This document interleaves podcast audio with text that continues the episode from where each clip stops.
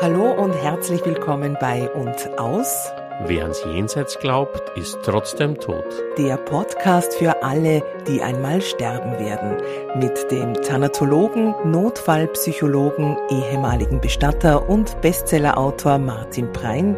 Und mit Redakteurin Alexandra Ludwig.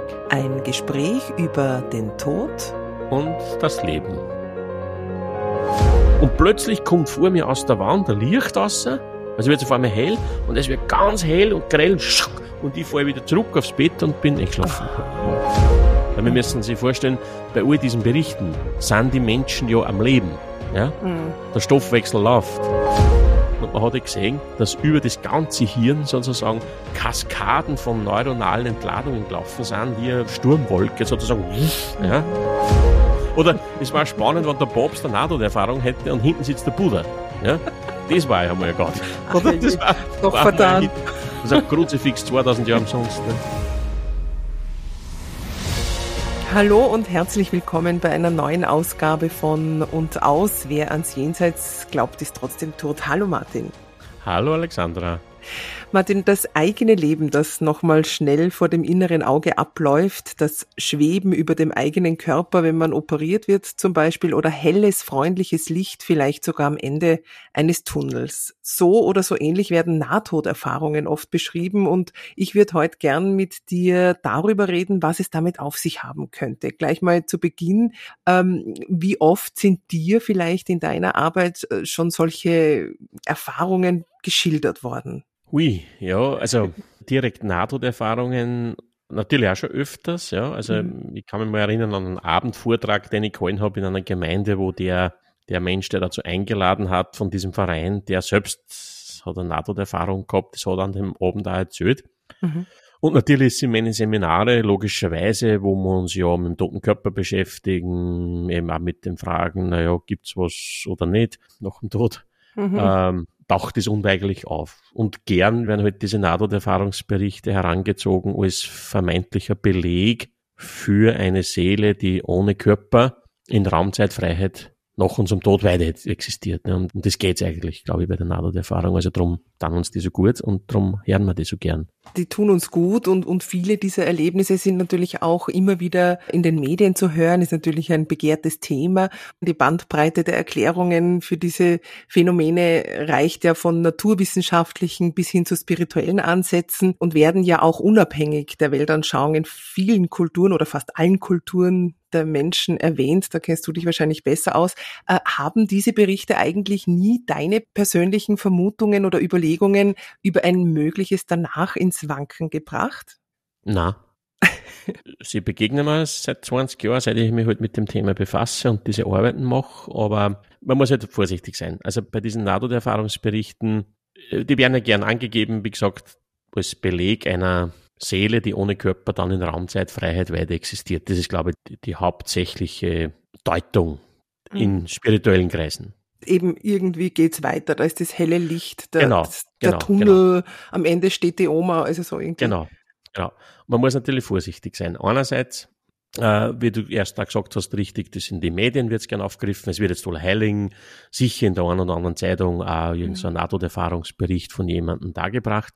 Und vielleicht auch der Bereich der Esoterik, der sich sehr gern um diese Themen auch annimmt, filtert halt dann auch bei diesen Wahrnehmungs-, auch bei diesen Nahtoderfahrungsberichten auch gern so immer dieselben Aspekte heraus. Also als würden die NATO-Erfahrungen, die die Menschen machen, immer nach demselben Schema ablaufen. Also helles Licht, schöne mhm. Musik, ein positives Empfinden, vielleicht sowas wie eine allumfassende Liebe und vielleicht auch so das Durchfahren eines Tunnels wohin zu einem hellen, schönen Licht und vielleicht am Ende dieses Tunnels steht irgendeine bedeutsame Person oder sonstige Wesenheit, also vielleicht die verstorbene mhm. Oma oder Jesus oder irgendeine wichtige Figur. Ähm, es ist nur festzuhalten, dass diese NATO-Erfahrungen bei Weitem nicht nach diesem Schema ablaufen. Also es gibt einen ernstzunehmenden Forscher, der sich jetzt nicht hirnphysiologisch mit dem Thema beschäftigt hat, sondern, ähm, wie soll man sagen, einfach so empirisch, hermeneutisch, wenn man so will, hat es eine Forschergruppe um den Herrn Hubert Knoblauch, ist ein Religionswissenschaftler. Und die haben über Jahrzehnte nahezu, glaube ich, vier bis fünftausend Leute befragt in aller Herren Ländern mhm. ähm, die Nahtoderfahrungen gehabt haben. Und es ist was Spannendes rausgekommen bei dieser Befragung, dass erstens diese Nahtoderfahrungen offenbar extrem kulturabhängig sind. Also im asiatischen Raum fahren die Menschen bei der Nahtoderfahrung tendenziell obi. Wir in den westlichen Industrienationen fahren tendenziell eher auf. Ja?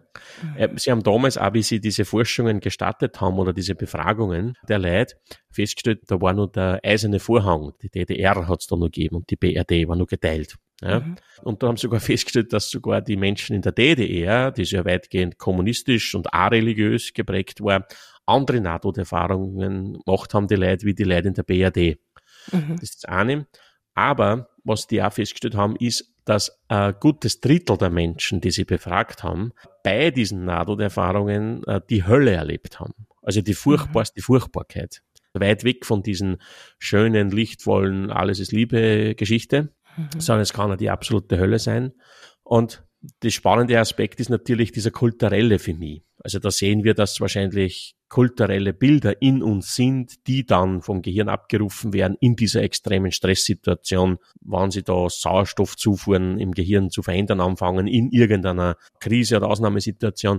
Wir haben ja außerkörperliche Wahrnehmungen, treffen ja nicht nur auf, wenn es jetzt um eine Todesbedrohung geht, weil der vielleicht einen Herzinfarkt hat oder wie du gesagt hast, erst am OP-Tisch vielleicht was schief rennt und, und so, mhm sondern wir erleben ja außerkörperliche Wahrnehmungen bei extremen Formen von Dissoziationen. Und mhm. eine Dissoziation kann sich in uns ereignen, wann wir zum Beispiel von was völlig überwältigt werden, plötzlich. Mhm. Also so bei einer potenziell traumatischen Situation. Also es rollt was auf mich zu und ich kann es nicht auf Distanz holen. Also zum Beispiel ein Überfall, eine Todesnachricht. Ne? Einige Frauen berichten zum Beispiel, die vielleicht in der Nacht überfallen worden sind oder gar vergewaltigt worden sind, haben schon viele Frauen berichtet, dass diese extreme Hilflosigkeit, dieser extreme Schmerz sich so gesteigert hat, bis plötzlich sie sich von außen wahrgenommen haben. Plötzlich neben sich gestanden sind, sich gesehen haben, den Täter gesehen haben und nichts mehr empfunden haben. Und da sehen wir natürlich ganz klar, an diesem Beispiel der dissoziativen Form so einer außerkörperlichen Wahrnehmung, dass eine Schutzfunktion des Körpers ist, ne, der mhm. Biologie. Weil das Ganze gerade zu viel ist, weil das Ganze gerade zu überwältigend ist, dass meine Psyche nicht ausholen würde, geht's auf Distanz. Mhm. Ja. Und man muss leider davon ausgehen, auch natürlich. Also ich würde jetzt da gar nicht großartig Naturwissenschaft gegen Glauben ausspülen, aber ne, die Hirnphysiologie sagt uns halt natürlich schon, dass wir im Körper vielleicht auch, ne, wenn es günstig läuft, in so Bedrohungssituationen sie in uns im Gehirn Dinge sich ausschütten, die uns das schön erleben lassen, also im Sinne eines wohlgefälligen Erlebens und wohlgefällige Bilder in dieser ja vielleicht auch oft lebensbedrohlichen Situation. So, so wie ein körpereigener Rausch. Das, davon ist auszugehen. Ich glaube, du hast mir sogar voriges Jahr einmal oder vor zwei Jahren diesen Artikel geschickt. Ähm, da hat man ja ganz interessant das erste Mal Ne, man kann ja das natürlich auch schlecht messen. Man kann jetzt nicht hergehen und sagen, hu, hu, hu, der wird gleich sterben, jetzt schirmen schnell in das CD oder in das MR mhm. rein und schauen Sie, was im Hirn spielt. Ja, das, das schaffst du nicht. Aber es hat ja voriges Jahr oder vor zwei, drei Jahren diesen Fall gegeben, wo ein Mensch während, ich glaube, ein Mann, während einer EEG-Untersuchung, also während Hirnströme abgeleitet worden sind von ihm, äh, währenddessen gestorben ist. Mhm. Und dann hat man natürlich gesehen, zumindest an diesen Oberflächenableitungen beim EEG, was sich da im Hirn ausspielt. Und man hat ja gesehen, dass über das ganze Hirn sozusagen Kaskaden von neuronalen Entladungen gelaufen sind, wie eine Sturmwolke sozusagen, wuff, ja, mhm. und das möglicherweise diese Bilder erzeugen kann. Der Eugen Trebermann, der weit weg ist von äh, einer rein naturwissenschaftlichen Sicht der Welt, sondern ein tiefgläubiger Mensch ist, der hat das einmal schön zusammengefasst, dass davon auszugehen ist, dass diese Nahtoderfahrungen natürlich Produkte vom Gehirn fürs Gehirn sind. Und es werden oft natürlich auch Dinge angeben, wo man sagt, na ja, aber wie soll denn das gehen? Ich habe eine Nahtoderfahrung gehabt, wie ich da im Schockraum gelegen bin und wo die an mir reanimiert haben. Und ich habe aber gehört, was meine Frau draußen zu einer Ärztin gesagt hat. Genau, darauf wollte ich nämlich erst ja? hinaus. Genau. Ja. Und solche Geschichten. Und da muss man natürlich auch davon ausgehen, dass unser Hirn gern Ereignisse, die uns überfordern momentan, ja, und bist in einer Ausnahmesituation, es passieren Dinge, hinterher wieder irgendwie zusammensetzt, aber vielleicht in der Reihenfolge nicht richtig. Ja? Also es könnte durchaus sein, dass dieser Mensch fertig reanimiert wurde, es war klar, er ist wieder angesprungen, er wurde hinausgeschoben aus dem Schockraum und hört dann, was die Frau zur Ärztin sagt und das mhm. Gehirn ordnet es aber ein in diese Zeit der Nahtoderfahrung, sozusagen Hausnummer Viertelstunde vorher. Ja? Mhm. Also das sehen wir okay. ja so im Alltag auch wie unser Gehirn oder wie wir Erinnerungen ja massiv verzerren, dass wir sagen, das war genau an dem Tag oder das war genau um 10 ja, mhm. und dabei war es wahrscheinlich zwei Stunden später oder vier Stunden. Mhm. Ja. Also das sind für mich eben, weil wir auch im Normalfunktionszustand des Gehirns solche großen Wahrnehmungs- und Einordnungs- und Erinnerungsfehler sehen, jetzt ist das für mich nicht beeindruckend in der Form. Also für mich nur lang kein Beleg dass da was ja, sein sollte. Ich habe mal gelesen, also es ist viele Jahre her, ich bin dem leider nie nachgegangen. Ich muss mir schauen, ob ich das noch finde. Da gab es, glaube ich, mal auch äh, einen Arzt oder eine Gruppe rund um einen Arzt, die genau das auch untersuchen wollten ja. und in den Decken von gewissen OP-Sälen Inschriften mhm. äh, machen wollten, um zu sehen, ob tatsächlich, also mhm. die dann wirklich nur zu lesen wären, wenn man auf dieser Höhe genau. schwebt. Genau äh, ob dem tatsächlich so ist. Aber kennst du diese, diesen Zugang? Ja. Hast du da mal was gehört? Das war sogar in einem österreichischen riesengroßen Krankenhaus, ah. wo man ähm, folgendes Experiment versucht hat. Das relative Geheimhaltung war das, also man hat da nicht groß drüber geredet. Mhm. Aber man hat Folgendes versucht. Man hat in dieses äh, riesengroßes Krankenhaus in Österreich, wo auch viele Notfallgeschichten angeliefert werden, sei es Reanimationen, also wirklich lebensbedrohliche Dinge. Und wo ja auch in diesem Schockraum, wo dann gearbeitet wird an den äh, bedrohten Patientinnen, immer wieder Nahtoderfahrungen erlebt wurden oder berichtet wurden. Ich habe mir auf der Decke schwebend, von oben mhm. schauend auf die Ärzte gesehen und so weiter. Und jetzt haben zwei Ärzte eine interessante Idee gehabt. Man hat über diesem Bett äh, wo man halt da arbeitet, über dieser Liege, ja, in diesem Schockraum, hat man so zwei, drei Meter oberhalb Richtung Decke auf, halt also eine Platte montiert, ja, also ein Regal quasi, also, also ein Ablagefach mhm. und hat dann auf dieses Brett da oben ein Tablet gelegt, ja, großes Tablet hingelegt mhm. und hat immer, wann jemand reingekommen ist in diesen Schockraum, lebensbedrohlicher Zustand und vielleicht reanimiert, wiederbelebt wurde, hat man dieses Tablet eingeschaltet auf diesem Tablet sind so im Sekundentakt oder alle 15 Sekunden verschiedene Bilder angespielt mhm. worden. Also da hat man gesehen jetzt eine Sonnenblume, ein Autobus, Ketchupflaschen, keine Ahnung. ja. Und mhm. eben wie du sagst, man hat halt dann darauf gewartet, dass jemand sagt, ja, ich habe eine Erfahrung gehabt, habe mich von oben auf der Decke gesehen und habe gesehen, da dieses Tablet und da war eine Sonnenblume oder sonstiges. Mhm. Und das hat man über zwei Jahre lang laufen lassen, die Geschichte. Und es hat auch NATO-Erfahrungen gegeben da drinnen in den zwei Jahren wieder die eine oder andere, aber niemand hat dieses Tablet gesehen, spannenderweise. Es ist halt so eine, eine schwierige Sache. Ne? Mich beeindruckt es deswegen nicht, weil du mir eingangs gefragt hast, ob das meine mhm. Sicht auf irgendwas da verändern würde, weil natürlich wir nicht wissen, ob das alles so weiter funktionieren würde, dieses anscheinend außerkörperlich und ich bin jetzt mehr Seele und schaue auf mich drauf und so, weiterhin so bleiben würde, wann dann in diesemjenigen Körper der Stoffwechsel tatsächlich zum Erliegen kommt. Weil wir mhm. müssen sich vorstellen, bei all diesen Berichten sind die Menschen ja am Leben. Ja? Mhm. Der Stoffwechsel läuft. Ja, also es ist in diesem Sinne biologisch oder medizinisch nicht tot. Es wäre für mich viel interessanter, ne, wenn wer sagen könnte, na ja, das war jetzt drei Tage später, es waren schon sichere Todeszeichen am Körper mhm. und das wird nicht funktionieren. Ja, also das, das funktioniert. Das, das stimmt. Aber was ja trotzdem ein Stück weit beruhigend, zumindest auf mich wirkt, bei all diesen Schilderungen, zumindest von den positiven, mit diesem schönen Licht und diesen Gefühlen des Friedens und vielleicht sieht man auch noch liebe Verstorbene, dass es offenbar um den Zeitpunkt des Sterbens unter Anführungszeichen geht, von dem wir ja, haben wir auch schon öfter besprochen, oft mehr Angst haben, als wie vor dem tatsächlichen, dass dann danach nichts mehr ist, was ich ohnehin nicht mehr wahrnehme. Also wir fürchten uns ja eher vor dem, wie sterben wir, gibt's Schmerzen, ist es wie ein Horrortrip, kriege ich das komplett mit. Und da hätte das schon was Tröstliches, wenn auch gehirnphysiologisch unser Körper diesen Film einspielt, wenn man so möchte. Ja, ist super. Das also ist wenn, super. Wenn es so Aber geht, auch keine Garantie, ja, offenbar. Haxen aus. Ja, ja, nein, nein, das ist, dann passt das eh. Ja, ja, das, das, das, das ist ja recht. Ja, aber ich, ich würde sozusagen, also nur zur Korrektur, also das müssen wir sonst alle Podcast-Folgen jetzt nicht mehr anhören, aber mhm. also ich gehe nicht davon aus, dass wir Menschen nur vom Sterben Angst haben, ja. sondern wir Menschen haben genauso vor diesem absoluten Ausgelöschtsein dann Angst. Das nehmen wir noch nicht wahr.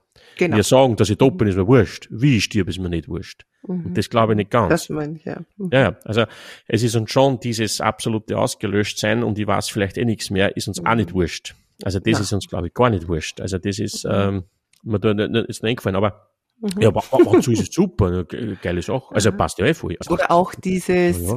immer wieder hört man ja auch, dass das Leben noch mal im Zeitraffer ja. vom inneren ja. Auge abläuft. Ja, ist ja auch interessant, wie das ja, funktionieren soll. Das nur mal sagen möchte, aber, aber, aber es hat auch, es gibt auch interessante, es gibt auch interessante Anmerkungen auch von einer Neurobiologin oder weiß nicht, wer es war, eine Neurologin, weil ja oft bei diesen NATO-Erfahrungsberichten, wenn sie dann weiterentwickelt werden, und das ist jetzt natürlich der Beleg für die Seele, und diese Seele existiert ohne Körper, ja, mhm. und kann ja dann auch, wie wir sehen, ne, offenbar wahrnehmen, sehen, hören, fühlen und alles. Ja? Weil der schwebt an der Decke, hört die Reden, kriegt alles mit, ist quasi da, hört, Sicht und so weiter. Ja? Jetzt ist natürlich aber die Frage die, dass diese Neurologin diese Frage dann gestellt hat einmal, warum wann wir aus dieser Körper-Seele-Geschichte bestehen würden, die unabhängig voneinander existieren würden, mhm. und unsere Seele kann hören, sehen und was es immer so ist, auch ohne Körper, dann ist die interessante Frage, warum übernimmt diese Seele dann nicht diese Funktionen, wann bei Menschen Hirnteile ausfallen und sie werden blind und sie können nicht mehr reden oder sie können nicht mehr sehen oder, oder, oder was sie man? Warum übernimmt dann diese Seele nicht die Funktionen? Das ist richtig, ja. Ja, und das tut's nicht. Das ist interessant. Hm? Und nur was, nur noch was eingefallen, auch zur Kultur, zu der, mhm. zu der kulturellen Prägung. Also, dass wir, wie wir erst gesagt haben, im asiatischen Raum fährt man eher obi, in den westlichen Ländern fährt man eher auf. Man hat auch entdeckt, dass zum Beispiel die Menschen, vielleicht vor 500, 600 Jahren im Mittelalter so, auch wieder ganz andere Nahtoderfahrungsbilder gehabt haben, wie wir heute. Ja, es gibt mhm. Aufzeichnungen von Mönchen, in den Klöstern, wo man schon geschrieben hat, auch von dem einen oder anderen Mönch von einer Nahtoderfahrung. Mhm. Und diese Nahtoderfahrungsbilder sind natürlich extrem geprägt von diesen mittelalterlichen Höllen- und Paradiesvorstellungen. Diese. Bilder haben wir halt nicht mehr in uns. Ja? Mhm. Oder man weiß zum Beispiel auch, dass in Kulturen, wo diese Individualität nicht so hoch gehalten ist, sondern wo es mehr um die dörfliche Gemeinschaft geht, um, um die Gemeinschaft der ganzen Sippe, Mhm. Und nicht die Vereinzelung und Individualität, wie es wir in diesen modernen Zeiten eher leben. Ja? Auch bei NATO-Erfahrungen hinten dann, also in dieser, wie man so sagt, na, hinten steht wer bedeutsamer, immer ganze Dörfer oder Kommunen dann mhm. den erwartet haben. Und nicht eine einzelne Figur, wie bei uns heute. Ja? Und eins ist auch ganz fix. Also da traue ich mich ganz tausendprozentig wenden. Eine hocherzkatholische Oma aus mhm. Niederbayern wird bei einer Nahtoderfahrung, und wenn so sich eine hat mit Lichttunnel und hinten steht wer, hinten, nach diesem Tunnel, im Licht, niemals eine hinduistische Gottheit sitzen sehen. Ja, mhm. nie im Leben, garantiert nicht. Oder es war spannend, wenn der Papst eine Nahtoderfahrung hätte und hinten sitzt der Buddha. Ja, das war ja mal Gott. Oder? Das war, Doch war verdammt. Das ist ein Kruzifix 2000 Jahre umsonst. Ne? Und was wir Leid umgebracht haben, deswegen. Also, das war ja mal eine spannende Aha. Geschichte. Aha. Das war einmal Wen hättest du denn gerne, der dich willkommen heißt? Ja, pff, weiß ich nicht, ob ich wen braucht, aber das ist halt so schwierig. Und Sigmund es Freud. Ja, es drückt ja auch unsere Sehnsucht in uns aus, wahrscheinlich nach dem OM, ne? nach diesem Gehaltensein, nach diesem Geborgensein. Immer blöd ist, wenn dich jemand abholt, den du nicht mehr sehen wolltest, die Ex ja, oder, so, oder der Ex. Immer, immer mit Bedenken, dass ja kurz Drittel der Menschen vermutlich da die Hölle erlebt dabei. Mhm. Und wir müssen auch bedenken, dass viele oder manche Menschen oder ja, ich habe jetzt keine Zahl, die eine Nahtoderfahrung erlebt haben, deswegen dann nicht spirituell gläubig religiös werden, das nicht deuten als das warme Seele, die ohne Körper funktioniert. Das gibt's ja auch. Mhm. Es werden nicht alle dann da seelengläubig nach sowas. Bei Weitem nicht. Ne? Es ist uns nicht einmal annähernd zugänglich, was unser Gehirn macht und was es in uns ausspülen kann und was das auch leistet, auch, dass wir dieses Ich-Bewusstsein als stabiles Konstrukt erleben. Ja, und wie man es dann auch immer deutet. Die, ich habe auch, ich kenne das, ich habe einmal gehabt, einige Zeit habe ich damit zu tun gehabt und ich weiß nicht warum. Das ist, da die sagen, so gute, pass auf, 2009, weiß noch mal, das weiß ich, 2008, nee, da die sagen, so in diesem Bereich. Ja, mhm. habe ich ein paar Mal, sicher fünf, sechs Mal mindestens, glaube ich, in so ein, zwei Jahren, das weiß ich hinterher, aber das ist ja gewusst, was das ist oder war, sogenannte Schlafparalysen gehabt. Mhm. Und das ist ganz was Grausliches war das in meinem Fall. Ja, also das ist, da wird ein Teil des Gehirns wach und der Teil nicht. Und du kannst es aber nicht beurteilen, bist wach oder nicht. Also du, ah, das ja. war, wie das erste Mal das war, liege im Bett und werde wach. Also hätte ich geglaubt. Also mhm. ich sehe mich, ich sehe das Schlafzimmer, was der, wenn's, auch wenn's finster ist, siehst du ja die Umgebung, gerade in der, wenn das Auge dran gewohnt hat, sehe ich ja den Kasten stehen und so, den Schatten und, äh, ne, bis da war in meinem, damals in Klagenfurt. Und ich sehe das alles da, ja, aber ich bin nicht munter, oder schon? Und ich hab das nicht klären können. Ich hab nicht klären können, bin ich wach oder bin ich nicht wach? Und ich hab dann aber gewusst, ich will das jetzt aber wissen, bin ich wach und dann hab ich dann irrsinnig Stress und irrsinnig Angst gekriegt. Was ist da jetzt los? Und mhm. ich hab dann geschrien und um, um, um mich gehauen um wach zu werden oder nicht. Und ich weiß nicht, habe ich wirklich um mich geschlagen und geschrien oder war das nur in, in mhm. einer Fantasie? Und das war Höllengeschichte. Ich habe dann da versucht, mit irgendeinem so Bredel, das da neben Nachkastel, dass ich das um und um schmeiß und dass ich, dass ich wach werde oder bin ich eh wach oder was weiß ich. Ja? Es war die Hölle. Und dann, dann weiß ich, dann habe ich mich aufgesetzt. Ja, das war ich noch im Bett das erste Mal und das kann ich noch gut erinnern. Dann habe ich mich so aufgesetzt, weiß ich auch nicht, war es wirklich oder nicht. Und plötzlich kommt vor mir aus der Wand der Licht raus also wird es auf einmal hell und es wird ganz hell und grell und ich falle wieder zurück aufs Bett und bin eingeschlafen. Aha, okay. Und dann das hat es eine zweite. man auch anders interpretieren. Hm? Ja, pass auf. Und dann hat es eine zweite Geschichte gegeben, eine ähnliche. Ich war Hölle und da ist dann auch wieder im Zimmer hereingestanden. Hm, da ist am Fußende eine schwarze Figur gestanden. Also man hat nur gesehen, da steht was. So, das war halt ein paar Mal, eine Handvoll Mal habe ich solche Geschichten gehabt.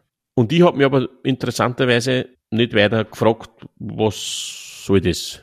Weiß ich nicht warum. Für mich war klar, das waren nicht irgendwelche Albträume.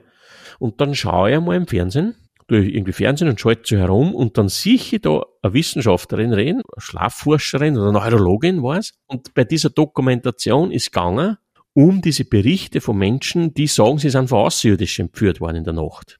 Mhm. Und dann hat diese Wissenschaftlerin Schlafparalysen erklärt. Und was die da erklärt hat, war genau das, was ich erlebt habe. Ja? Ah, okay. Und das war es für mich klar. Aber das Spannende ist das. Ja? So, jetzt könnte ich mit dieser Geschichte zur Psychiaterin gehen, zur Neurologin, zur Homöopathin, zur Esoterikerin, die es jenseits channelt, zur, äh, weiß ich nicht, äh, zur Schamanin, ja? Mhm. Und ich werde von alle fünf eine relativ klare Erklärung kriegen, um was da geht und was da der Fall ist. Ja? Und das ist die Schwierigkeit bei diesen Dingen. Ja? Ich, der halt doch eher vertraut oder eher wissen will, naja, was wissen wir so wissenschaftlich relativ sicher, ja, mhm. da hat eher sagen, naja, es wird eine ziemlich plausible Erklärung geben, die ja materialistische halt leider ist, wahrscheinlich, ja. Mhm. Also eine des Gehirns, aber nicht, dass der Beleg wäre, dass da was umeinander geistert. Ich glaube es nicht. Mhm. Aber wie gesagt, man müsste redlicherweise, muss man sagen, wenn man die Frage stellt, gibt es eine Seele in diesem Sinn, wie es sich wir vorstellen, also wir in diesen mhm. westlichen Ländern oder in diesen, in diesen Kulturen, wo es eine Seelenideologie gibt. Nicht alle mhm. Menschen auf der Welt haben sich bis jetzt eine Idee einer Seele herbeigedacht. Ja? Mhm. Das gibt's nicht überall. Aber wir, die das haben, gehen halt davon aus, dass, dass das der Beleg ist und so weiter, aber ich bin mir da nicht sicher. Aber rein mhm redlich, wenn man wahrscheinlich wissenschaftlich redlich, muss man sagen, ob es sowas gibt oder nicht, wissen wir nicht. Mhm, mhm. Aber es schaut nichts danach aus und diese NATO-Erfahrungen sind für mich überhaupt kein Hinweis, dass es da was geben könnte. Aus mhm. bis jetzt genannten Gründen. Mhm. Aber es ist eine spannende Erfahrung natürlich. Und für die Leute verändert das Leben brutal zum Teil ne, und so weiter. Verändert äh, oder, oder hört man immer wieder, dass es eben die Sicht auf das eigene äh, Sterben oder das biologische Ende ändert. Aber was man auch sehr häufig hört, dass als Konsequenz, zumindest für eine Zeit lang, auch eine Art Angstreduktion, was das Leben an sich betrifft, mhm. stattfindet. Kannst du dem irgendetwas abgewinnen? Kannst du dir das erklären? Passiert dieses ähm, wie soll ich sagen, mutiger ins Leben steigen, vielleicht aufgrund einer Erfahrung, dass man dann weniger Angst vorm Sterben hat. Kann das zusammengehen, die Gleichung? Das kann schon sein, sicher, es wird bei ein paar so sein. Die Betroffenen oder auch die Menschen, die das gern hernehmen als Beleg für andere Theorien, gern in den esoterischen Strömungen, Mhm. Das ist ja natürlich was Wunderbares, wenn ich tatsächlich am eigenen Leib erfahre, es gibt etwas nach dem Leben, was mich vollumfänglich trägt, mit einer bedingungslosen Liebe, einem Gefühl, das man gar nicht beschreiben kann. Ja? Mhm. Das wird's dann sein. Ja, klar verliere ich dann wahrscheinlich jede Angst vor allem, ne? möglicherweise. Mhm. Weil nichts passieren kann, ne? Mhm. sozusagen. Es ist alles in Ordnung. Ne? Aber natürlich müsste man in unserem Sinne, also auch in dem, wie wir das im Podcast jetzt schon öfter definiert haben, müsste man sagen, ne, diese Vorstellung ist auch eine Form mhm. der Verdrängung des Todes. Ne? So wie es wir deuten. Ne? Und sagen, der Tod ist das radikale Ende der Existenz. Und das sind halt Bilder, die uns da darüber hinaustragen. Und das tut natürlich gut und sicher auch lebensverändernd. Und vielleicht auch, dass man sagt, nach so einer Erfahrung, vielleicht auch kann man vorstellen, wo man sagt, ich war quasi schon tot, ja, und komme wieder ins mhm. Leben und ich check erst jetzt, um was es im Leben eigentlich geht. Also um nichts im Sinn von, es geht darum, dass man gut geht, dass man das genießen und sonst nichts. Ja, vielleicht kommt man zu solchen Schlüssen. Ich weiß es nicht. Ich habe nur mit jemandem geredet, der mhm dann äh, sowas daraus zieht. Und die Frage ist aber immer auch bei diesen Dingen, bis du das jetzt gesagt hast, naja, dass dann man zu solchen Erkenntnissen kommt, bleiben die dann zeitüberdauernd stabil oder nicht? Also ja. ich möchte schon mit jemandem reden, der, okay, das war jetzt vor einem halben Jahr, vor einem Jahr, vor fünf Jahren, vor zehn Jahren. Mhm. Ja? Mhm. Weil das sehen wir auch bei Menschen, die todkrank waren und sich sozusagen, wie man sagt, den Tod nochmal vor der Schaufel gesprungen sind, weil es vielleicht geheilt werden konnten oder so irgendwie gerade nur. Mhm. Die berichten das dann auch, aber man kann auch beobachten bei vielen, dass mit den Jahren dann nachlässt. Man wieder in das normale Leben reinkinkt, genau. Ja, dieses Gefühl ja. der Bonusrunde, genau, äh, auch an das gewöhnt man sich dann irgendwann genau. wieder, ja, und nimmt es selbstverständlich, ja. Interessant auch noch, was jetzt noch in meinem Kopf so ein bisschen herumspukt, äh, diese außerkörperlichen Erfahrungen, die du angesprochen hast, auch eben jetzt natürlich, wenn man in einem traumatischen äh, Zusammenhang natürlich passieren kann. Bei vielen dieser Geschichten finden die ja in Bewusstlosigkeit statt. Das ist ja auch etwas, was mich dann oft so fasziniert, dass sich da diese Geschichten, diese außerkörperlichen Wahrnehmungen, nenne ich es mal, decken, obwohl die ja nicht bei Bewusstsein sind oder sogar unter Narkose stehen. Dieses Dissoziative, was von unserem Gehirn oder unserer Psyche initiiert werden kann, würde ja in diesen Fällen nicht gelten. Oder doch? Verstehe ich nicht. Also wenn man jetzt, ähm, du hast uns ja auch schon in einer vorigen Folge mal erzählt, wie unser Körper, unsere Psyche uns dissoziieren lässt diese Zange, die in unserem mhm. Kopf ja, ja. sprichwörtlich mhm. zugehen kann. Ähm, das passiert aus einer Enge, einer Notsituation, aus einer psychischen mhm. Enge heraus. Da sind wir bei Bewusstsein. Mhm, ich weiß, was du meinst. Mhm. Genau. Und viele dieser Nahtoderfahrungen passieren unter Narkose oder im bewusstlosen Zustand und dennoch mhm. erzählen sie, dass sie sich außerkörperlich gefühlt wahrgenommen haben. Und das meine ich, ist es dann einfach eine Erinnerung und hat trotzdem unsere Psyche äh, Regie geführt, so wie wie bei einem traumatischen Erlebnis? Ja, es ist wahrscheinlich so, da müssen wir eine Neurologin fragen, bei diesem traumatischen Erlebnis, das ich jetzt erlebe, wie du gesagt hast, das mit der Zange oder ich werde überfallen oder wie ich gesagt habe, die Frau, die vielleicht gar vergewaltigt wurde und dann im Sinne einer Dissoziation eine außerkörperliche Wahrnehmung hat, da wird das Gehirn mit Stress überflutet und zur Sicherheit geht es auf Distanz. Ja, da mhm. könnte man sagen, das ist ähm, ne, extrinsisch, also von außen kommender Stress, der das limbische System hochfahren lässt und solche Dinge bewirkt. Und es gibt wahrscheinlich auch viel intrinsischen Stress, also dass natürlich äh, bei einer Operation was passiert, vielleicht die Narkose zu tief wird oder da was aus dem Lot rennt im Gehirn bei der Narkotisierung oder währenddessen irgendwas, irgendwas eintritt körperlich dann passieren wahrscheinlich intrinsisch genauso Alarmmechanismen im Gehirn. Ne? Es werden vielleicht Teile stärker momentan Sauerstoff unterversorgt oder es kippt was oder hormonell passiert was oder botenstofftechnisch im Gehirn entgleist was und es kommt zu diesen äh, Erfahrungen, ne? möglicherweise. Mhm. Wann das wenn interessiert, wo die Hirnforschung bis jetzt zumindest da steht, ne? man sagt so gern, ja, die Hirnforschung weiß ja auch bei weitem nicht alles, können nicht erklären, wie entstehen dann überhaupt die Bilder im Kopf, wenn ich mir jetzt da bei mir im Büro sitzend und erinnert mich an die, wie wir vorgestern dort und dort waren, wie entsteht das? Das kann die Biologie auch nicht erklären, wie entsteht dieses Bild an sich und vieles mehr. Mhm. Aber natürlich ist man doch schon sehr weit auch mit vielen Erkenntnissen auch in der Hirnforschung und in 30, 50 Jahren weiß man wahrscheinlich erstaunliche Dinge, wo man heute nur Dramen davon. Mhm. Aber es gibt ein ganz gutes Buch von einem sehr ernstzunehmenden und einem der renommiertesten Hirnforscher in Deutschland und seinen Kolleginnen, äh, der Gerhard Roth. Mhm. Der hat einmal das wunderbare Buch geschrieben, für interessierte Leiden gut zum Lesen, wie das Gehirn die Seele macht. Und natürlich ah, ein sehr provokanter Titel. Interessanterweise hat er das Buch erst geschrieben und das hat er nicht genau gesagt, warum, aber er hat es doch betont, erst wie er in der Pension war oder wie er nichts mehr zu befürchten hatte. Ja, also mhm.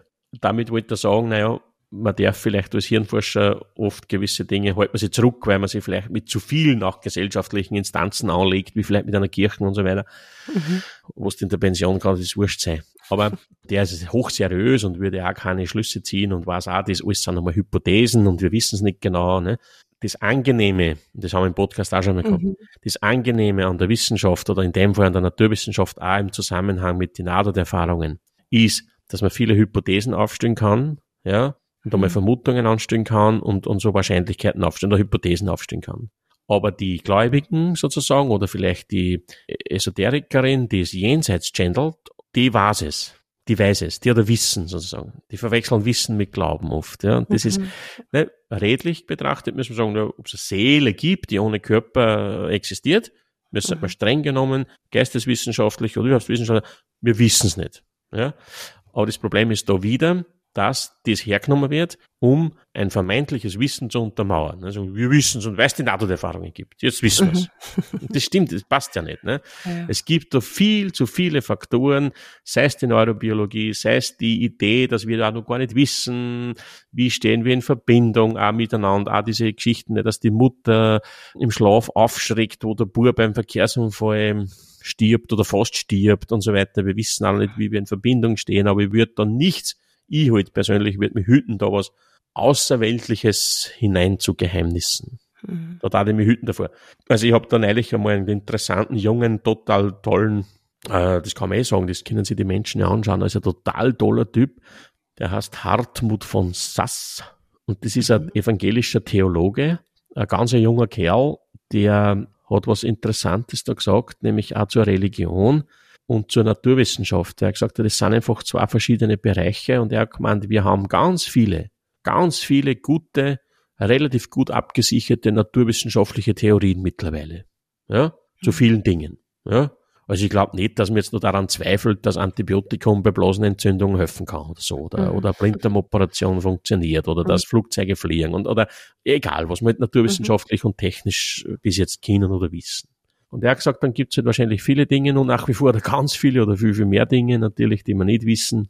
Und dann hat er gemeint, sollte man die Antworten auf diesen Fragen aber auch eher in der Wissenschaft suchen. Mhm. Und wenn wir es dort nicht finden, die Antworten auf diese Fragen, dann werden wir es gar nichts finden. Sagt der Theologe. Ja? Mhm, und das finde ich gescheit. Und er hat mhm. gesagt, die Religion soll sich auch in ihrem eigenen Interesse davon auszuhalten, dieses Bedürfnis, diese Sehnsucht, die Spiritualität, dieses Erleben von Bedeutsamkeit vor dem Hintergrund einer außerweltlichen Macht, die mir vielleicht doch meint, das ist Sache der Religion. Aber da reden wir eben nicht von Wissen, sondern von Glauben, von wichtigen mhm. Elementen, die wir Menschen mhm. oder manche Menschen auch brauchen. Aber es hat nichts mit der Sphäre zu tun, sozusagen. Mhm. Und das finde ich jetzt nicht gescheit. Das, das Interview ist auch interessant. Das ist auf YouTube zu finden, im Schweizer Fernsehen Sternstunde der Philosophie. Und ich glaube, das Interview heißt äh, Atheistisch Glauben. Oh. Mhm. ja. Total interessant. Aha, aha. Und ich finde, da hat er sehr recht gehabt mit dieser Aussage auch. Ne? Also, ja, ist wirklich erstaunlich, dass er mhm. eben ein ja, Gläubiger, ja, so, äh, so der Satz von einem Gläubigen kommt, weil was bleibt dann, ne? Aber wahrscheinlich ist es am Ende immer so eine Triade an Wissenschaft, Glaube und, und Wahrnehmung oder Interpretation. Genau. Wir wissen nicht viel, ne? Wir wissen auch, man da sagt, ja, Hirnforschung eh, die wissen schon Erstaunliches, aber viel natürlich auch überhaupt nicht. Ne? Mhm. Wir müssen feststellen, in den Wissenschaften gerade feststellen auch, dass man einfach ganz wurscht, sei es die Hirnforschung, sei es in der Evolutionsbiologie, sei es in der Klimaforschung, wir kommen einfach drauf, desto mehr wir wissen, desto mehr kommen wir drauf, wir wissen einen Schatz. Ja? Mhm. mhm. Weil wir uns nicht einmal annähernd vorstellen können, wie es zusammenhängt, wie es funktioniert und so weiter. Und eins müssen wir auch bedenken, was wir jetzt schon wissen, zum Beispiel jetzt da über das Gehirn, ja, oder überhaupt in den Naturwissenschaften, das sind Errungenschaften vielleicht gerade einmal der letzten zwei, drei, vierhundert Jahre. Hm. Das ist gar nichts, was da noch kommt, möglicherweise. Ne? Hm. Also erstaunlich einfach, faszinierend über das nachzudenken. Stimmt. Aber von den Nahtoderlebnissen, also ein gewisser Trost ist es ja doch, dass scheinbar doch einige oder viele von ja auch angenehmen Gefühlen erzählen und das nehme ich mir als kleine Hoffnung, Ja, ja, ja. dass es vielleicht Nein, und es ist hoffentlich mein Gehirn mir auch so einen, ja, so ja, einen ja, Abschiedsfilm ja, ja, ja, schickt. ja, ja, und ich hoffe auch, wenn ich stirb, dass, wenn irgendwas ist, dass da die ärgsten, schönsten Hormone Ja. und ich, ja, weiß ich Und nicht. nochmal ein Cocktail am Ja, Silbertablett. das geilste Erleben, was du mit einem Rausch nicht einmal zusammenbringst und so viel saufen und Cannabis rauchen kannst, gar nicht so geil Genau. ist, oder weiß ich was nicht. ich halt immer so tue. was du halt so tust, der ich nicht. Ne? Du ja nicht, genau. Nein, ich äh, frei von jedem Laster. Von jedem nämlich. Von jedem. Du bist das, okay. Ja. Reden eh schon alle drüber. Jedem Laster, ja. Und bin gestern wieder übers Wasser gegangen, ja. Also von jedem Laster. Und dann willst du uns weismachen, es gibt kein Jenseits. Ach herrje. Ja, genau. Martin, Vielleicht bin ich des Satans Ja, rechte Hand. ja. Das quasi. wir nähern uns, wir nähern uns. Hat mir irgendeine so eine hardcore-katholische Internetseite über mich geschrieben. Wa- Was haben die geschrieben? Ja, dass ich verdächtig bin, weil wer weiß, was ich für Botschaften da in die Welt bringen will. Ah, ja, Hm. ja, ja. Werde mal nach schauen, Schwefel. auf irgendwelche Hörner an dir. Ich bin mir sicher, dass die Damen und Herren jetzt vor den Endgeräten Schwefel riechen. Oder? Mit Riechen Sicherheit. Ja, ja, ja das liegt in der Ja. Luft. Schwefelt schon.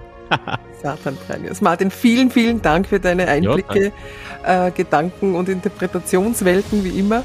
Und ja, so es gefallen hat, freuen wir uns über ein Like oder eine Nachricht oder auch eine Frage, wie immer unter unserer E-Mail-Adresse und aus gmx.net und auch bei dir auf deiner Homepage gibt's Infos und die Möglichkeit, dich zu kontaktieren bezüglich Seminare, Bücher, alles Mögliche, was man halt dort findet. www.martinprein.at Jawohl.